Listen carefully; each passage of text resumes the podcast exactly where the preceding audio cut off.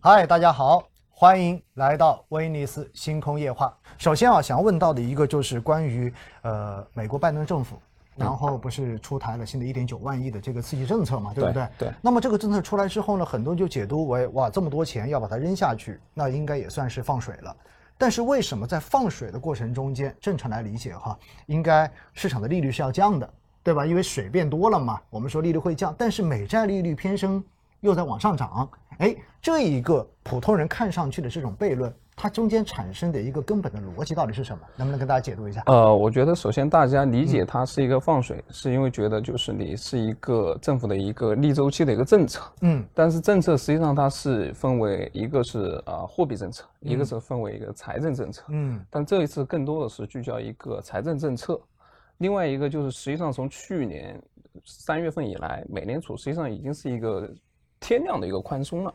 所以实际上我们更多的，比如说利率的走势，一个是我们要关注边际上的一个变化，就是如果说你之前就已经是一种已经不能再松的一个状态，实际上边际上就可能是趋紧的。另外还有一个很重要的原因就是前期那个美债利率为什么上得很快啊？对因为其实为什么说这一次大家特别关注这一点，是因为整个的一个高估值的我们所谓的一些核心资产，它的一个杀估值主要是首先是由那个美债利率上升所导致的。那实际上为什么它上得很快呢？一个很重要的原因是因为整个通胀预期实际上上得非常快，所以把整个的一个美债利率往上带带上去了。所以这一点其实很重要的一点，就总结下来，一个就是说这一次更多的是一个财政政策的一个影响，嗯，而不是一个货币政策的影响。另外一个就是货币政策，它之前已经是非常宽松了，边际上它不太可能再进一步的宽松，而且大家目前在考虑，包括就是一些整个的一个美联储的一个操作，它可能边际上是收紧的，所以这一点也是这样子。另外一个就是目前的一个整个的通胀预期，还有整个美国的一个经济复苏，实际上它的一个一个预期也是非常强的，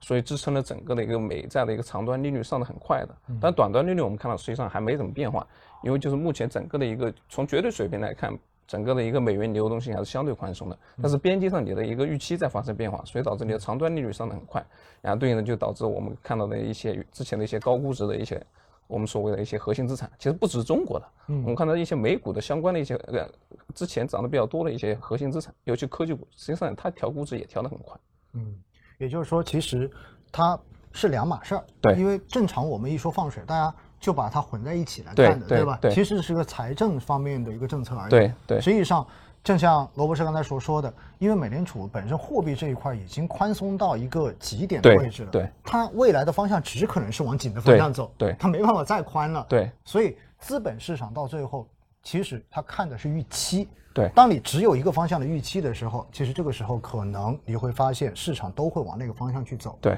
而且呢，更重要的是，美债利率的上升，更重要的还有一块，就是因为这个经济复苏的这对一个预期是在这里，包括通胀预期哎，通对胀预期在这里。对所以的话呢，大家就要理解这个背后的逻辑哈，它可能跟我们平时直观的去想放水就应该是降利率，其实这是两个不同层次的对东西，对我们还是去分别一下。那其实是不是这就意味着我们看到最近美元指数也在涨，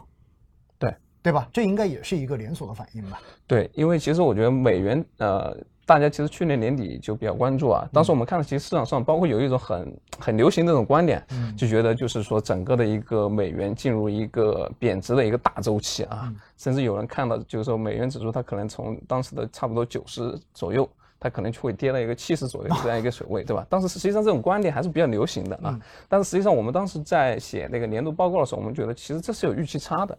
因为去年来讲，毕竟美国整个的一个疫情冲击是很明显的，然后整个联储的政策是异常的宽松的，所以实际上不管从经济来看，还是从它的一个货币政策来看，实际上它都是一个相对来说会导致美元比较偏弱的一个状态，尤其是比如说像中国，实际上它整个经济非常好，去年。就是我觉得一直是好于我们的预期，包括我们宏观分析师也觉得它一直好于预期。另外一个就是像中国的货币政策，实际上从去年四月底以来就开始在正常化了，所以导致其实整个的一个那个中美的那个十年期的国债利差实际上是不断往上走的，这支撑了整个的一个美元相对偏弱的一个态势啊。但实际上像今年来看，一个是美国它其实它的疫情，尤其是拜登上台之后，它的一个防控政策是做的比较好的。我们看它，它现在整个的一个疫苗的接那个接种已经超过一亿只一亿剂了，所以整个疫情防控比较好。另外一个实际上就是说它的经济恢复也比比较不错，尤其这个时候你还在有一点九万亿的刺激政策，而且马上又要谈它的一个基建刺激所以实际上，不管是说从它的一个这样的一个基本面来讲，还是说它，比如说接下来它可能整个流动性也边际收紧，那实际上都支撑着美元可能短期还是会有一定的一个小修复的。嗯当然，就是说从长期趋势来看，那实际上美元的终极走势是决定说美元美国的一个经济地位的。随着中国经济的一个崛起，包括一些其他的一些发展中国家的崛起，它可能相对地位会这样弱化。但实际上，短期就是长期逻辑和短期逻辑，它实际上是不太一样的。